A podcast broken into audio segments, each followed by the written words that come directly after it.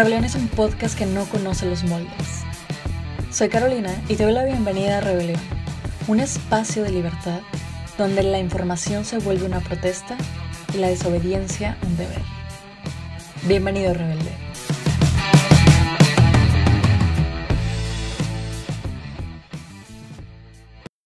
Hey, hola, ¿qué tal? Soy Caro y te doy la bienvenida a este nuevo episodio de Rebelión, donde te voy a platicar sobre los crímenes de honor.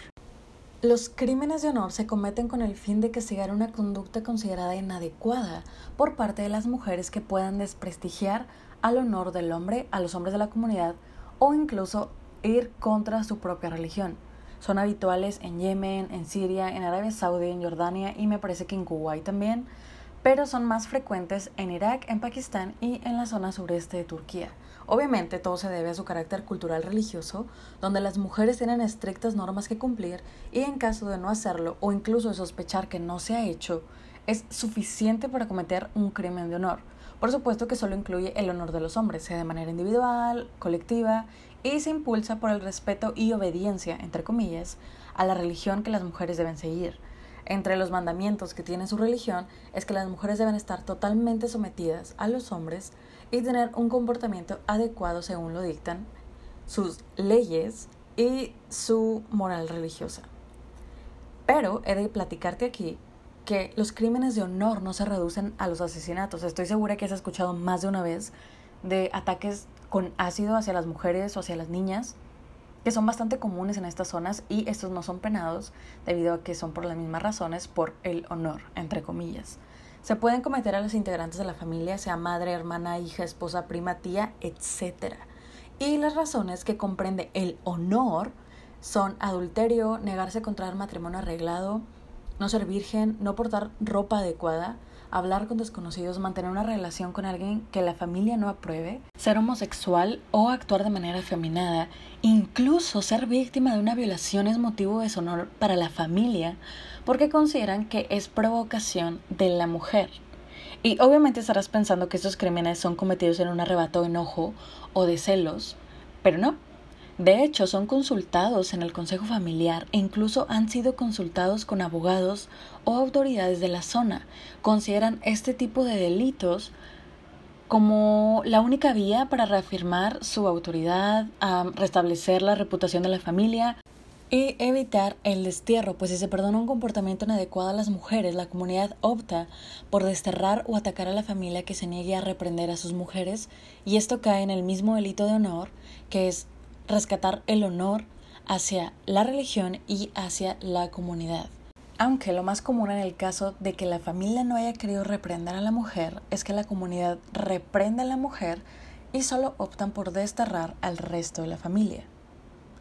En el caso de los crímenes de honor cometidos de manera intrafamiliar, la familia le asigna la tarea a un menor de edad para evitar una condena judicial o los hace confesar el crimen aun cuando otro lo ejecuta. O sea, de que si lo ejecutó el papá, hace confesar al hermanito o al hermano menor, siempre y cuando sea menor de edad, para que no le den una pena judicial o para que la pena sea mucho, mucho, mucho menor. En Turquía no es raro que la propia madre intente forzar a la chica a que se suicide. Esto obviamente para evitar que alguien más le haga daño o para que el castigo para la mujer y esas razones son justas según esas comunidades de Oriente Medio, ya que estas atenuantes son un propio delito, delito que atenta contra el honor, así que obviamente se espera una represalia. Además de que sus leyes dictan el comportamiento de las mujeres en estos países. Y obviamente estarás creyendo que estos delitos son cometidos más por los maridos y de hecho no. Son pocos los delitos que son cometidos directamente por el marido. Usualmente son crímenes por la propia familia, ya sea con el permiso del marido o en contra de la voluntad del esposo. Otro de los casos más comunes son cometidos por el hijo cuando la madre intenta casarse de nuevo después de haber enviudado, pues al no estar el padre, la madre está a cargo del hijo mayor y el hijo mayor es el guardián del honor de la familia. Algo que sí he de aclarar es que no solo se comete por musulmanes, también son cometidos por hindúes o por los cristianos que están en Oriente Medio. En el caso de Armenia, Azerbaiyán y Etiopía no existe el crimen de honor como tal, sin embargo el asesinato de furia o arrebato de un hombre hacia una mujer por actos indebidos, entre comillas, solo se castiga con tres años. Eso está en su código penal, que aunque no tiene el nombre como tal, se podrá considerar un acto de crimen de honor. Por ejemplo, uno de los crímenes de honor que estuvo en polémica hace menos de un mes fue el de esta niña Romina de 13 años en Irán, que fue asesinada por su propio padre. Su papá la decapitó en la noche después de que su pretendiente, el cual su papá no había aprobado para ella, la hubiera secuestrado y se lo hubiera llevado con él unos días. Obviamente la policía la estuvo buscando por órdenes del papá, la policía la regresa y el papá ya le había dado un castigo que creo que le correspondían alrededor de 20 latigazos, se los dieron y después el papá también había consultado ya con el consejo familiar y con uno de sus abogados de que cuánto le podrían dar y fue una sentencia de 7 años, pero después de toda la discusión que hubo, la máxima que le dieron fueron 10 años. Y obviamente reabren estos debates de si se puede modernizar o no la legislación, mínimo para niñas menores, que se pueda dar la pena capital y no aplique para ellas esa antigua legislación. Yo sé, yo sé, yo sé que este crimen te parece tan atroz y la razón del honor tan estúpida que solo podría ser cometido por países donde ser mujer es una tortura, países de Oriente Medio para ser exactos. Sin embargo, te platico que en México hay hasta dos estados que aún conservan razones de honor durante los juicios de los crímenes. Si bien no está plasmado como tal en la legislación, el honor o la ira justificada han sido razón para disminuir penas en crímenes de odio, ataques de ácido, ataques de abuso familiar e incluso feminicidios. Como te recuerdo, este crimen va más allá de la legislación y es un tema más sistémico de lo que se le adjudica a este delito. Claro que entra la parte sociocultural y a quién va dirigido supuesto dirigiéndose hacia una mujer o siendo ejecutado por un hombre. De hecho, checando algunos de los códigos penales de los estados mexicanos, en seis encontré el estado de emoción violenta o el estado de ira como atenuante a un homicidio, lo que hace reducir la pena justificándose en actos como honor herido, que abarca desde adulterio, traición o riñas. Y esto está determinado en la legislación como al que cometa homicidio por encontrarse en un estado transitorio de grave conmoción emocional motivado por alguna agresión a sus sentimientos afectivos o a su propio honor. Así es como están determinando los crímenes en estado de emoción violenta. Estos estados son Nuevo León en el artículo 320 que cita lo siguiente.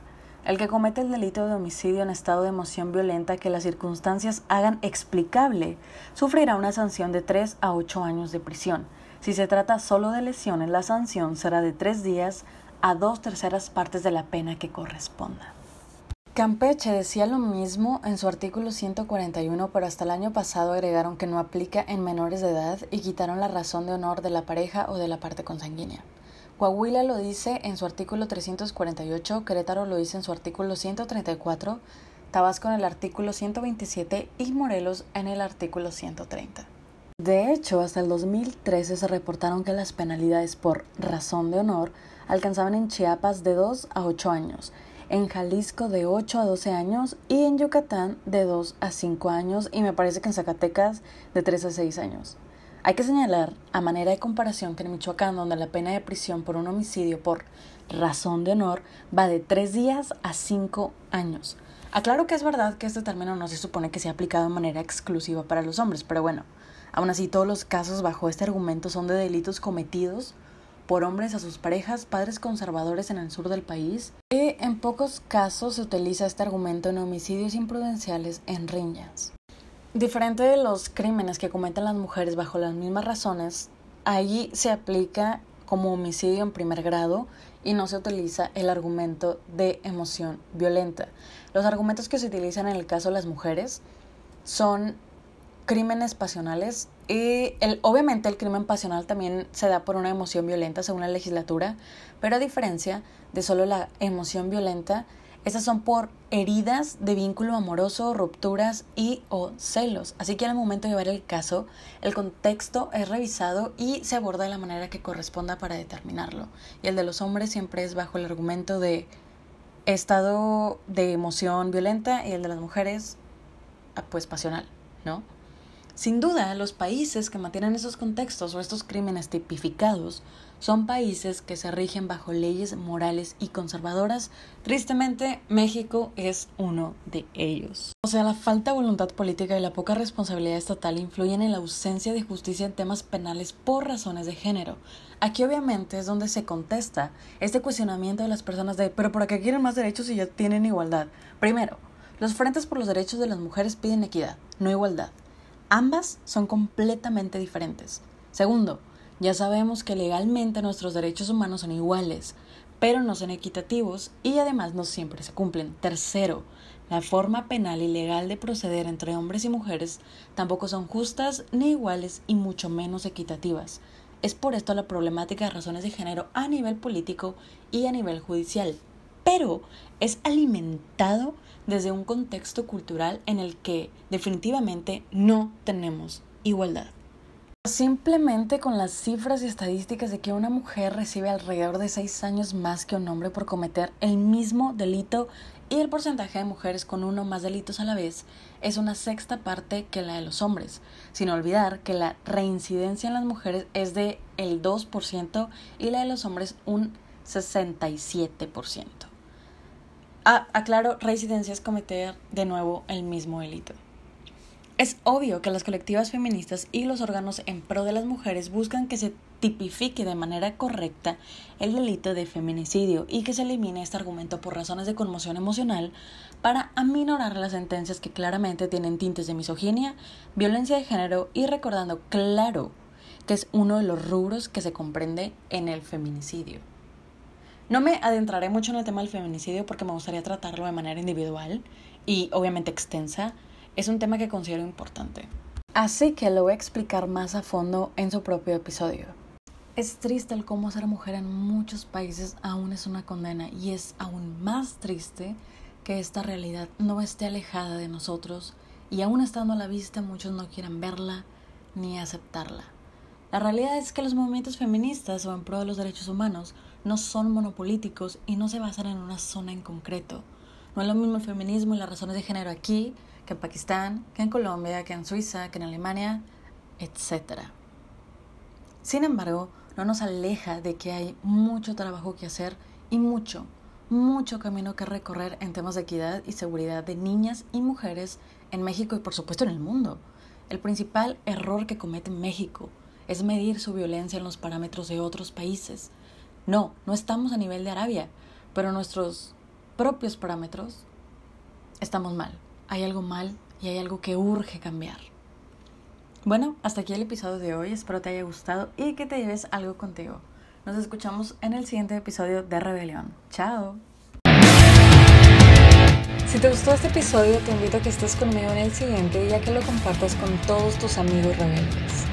Y porque la rebelión no se puede tener aquí, puedes encontrar Rebelión en Instagram como arroba r.r.rebelión y en Facebook como Rebelión.